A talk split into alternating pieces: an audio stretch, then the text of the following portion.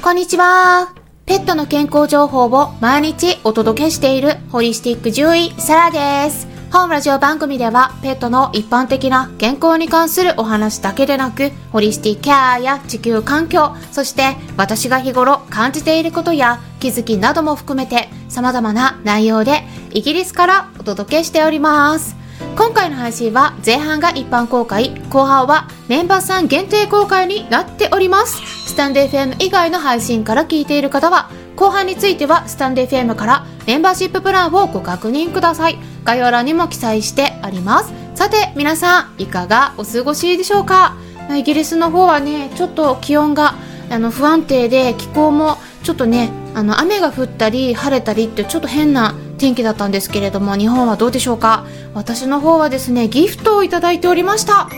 再びレターの方からですねお名前の記載がなかったんですけれどもきっとこの方かなというお名前は私の頭の中に浮かんでおります。ギフトありがとうございました。ご質問にお答えしていた件ですね。またいつでもお力になれれば嬉しいです。でそれからですね最近メンバーになってくださる方も少しずつ増えてきております。コミュニティへのご参加希望もレターからいただいてありがとうございました、えメンバーさんはですね無料でコミュニティの方にも招待しておりますので気になる方は概要欄の下の方をご確認ください、え Facebook の私の方のメッセージ送れるようなリンク先を記載してありますのでえそちらからメッセージを送っていただければ招待させていただきます。ということでメンバーになっていただくとメンバー限定配信を最後まで聞けるようになるだけではなくメンバーさんだけが参加できる限定ライブにもご参加いただけるようになるんですね。でそこではコメントを通じて直接私とお話ができます。でマイクをお渡しして直接そのご相談っていうのもお伺いしたり、えーそして回答するっていうのをやってますのでまだメンバーになっていない方はぜひぜひスタンデー FM のメンバーシップ制度の方を検討してみてください。でちょうどですね次のメンバーさん限定ライブの日程が決まりましたのでお知らせをしていきます。日程がいつもの夜とは変わって今度は朝になります。4月16日土曜日の朝の8時10分からになります。はい。はいということでこれもですねあの前回のメンバーさん限定ライブの最後の方で日程について皆さんとちょっとお話ししてたんですよね。いつがいいかっていうところで。で夜はお仕事から帰って疲れてる場合があるということで。で朝の方がご都合がいいといったお話をお伺いしたので今回その点を考慮して日本時間の朝8時10分からの配信になりました。配信というかライブになりましたね。はい。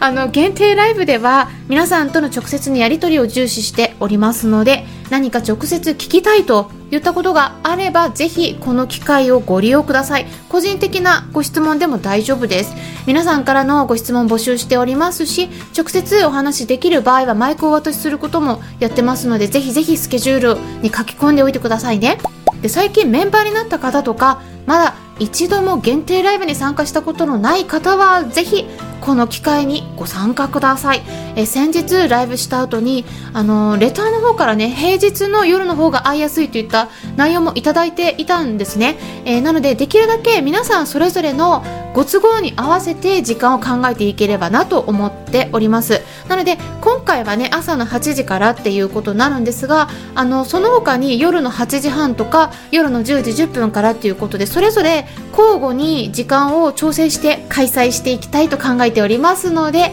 皆さんのご都合のいいところでぜひご参加ください。時間はねなのでちょっとあえてずらしております。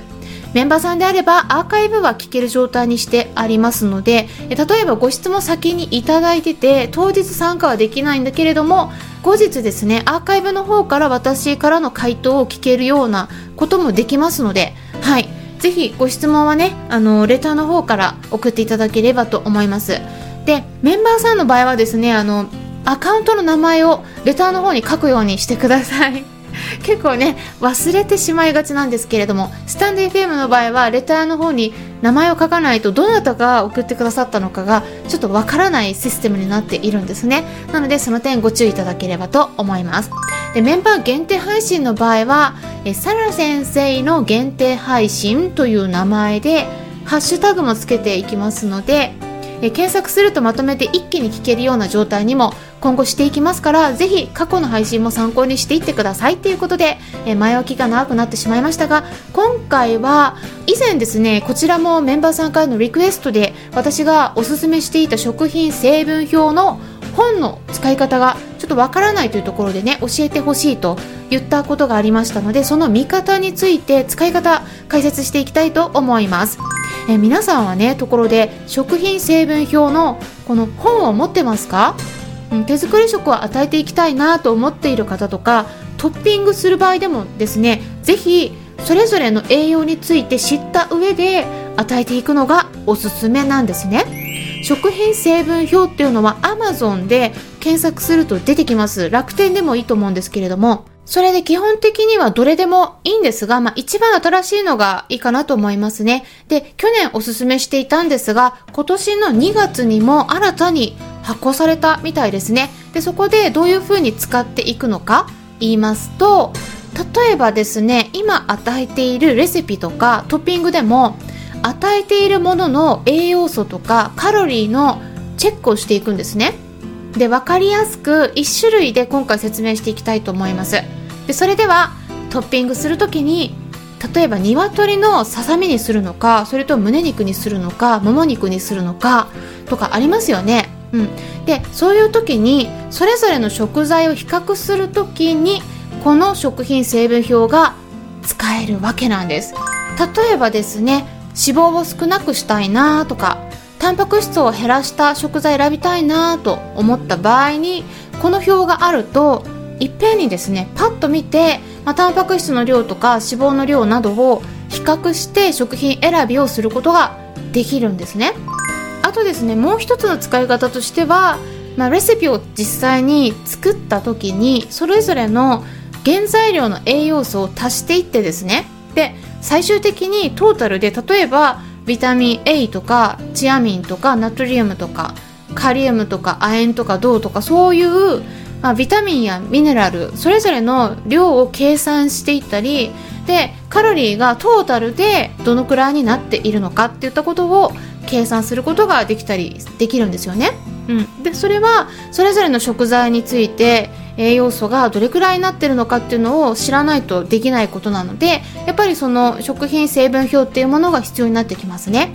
で私はまあこちらの方でねあの後者の方でよく使ってるんですがただここまでね最初から全部やろうとするのは大変だと思いますのでまず最初はトッピングする食材を選ぶ時にどんな栄養素がどのくらい入っているのかっていうのをチェックしてみてください。で例えばトッピングで与える食材を選ぶ時に高タンパクな食材を選びたいなとか低脂肪な食材を選びたいというふうに考えた時に食材のところを調べてでどのくらいのタンパク質量なのかとかっていうのを確認することができるんですよね。でそこで今回はちょっとねクイズを出したいと思うんですよ、うん、で回答もしていきます。ということでもう少し突っ込んだお話をしていきたいと思うんですがスタンデー FM 以外の配信の場合はここで終了になりますので後半も聞きたい方はスタンデー FM アプリの方から聞いてみてください。アプリは携帯電話のアプリ検索のところからスタンド FM と入力したら出てきますので、ダウンロードして私のチャンネルを探してメンバーシッププランにご登録いただければ最後まで聞くことができるようになります。それでは後半に入っていきましょう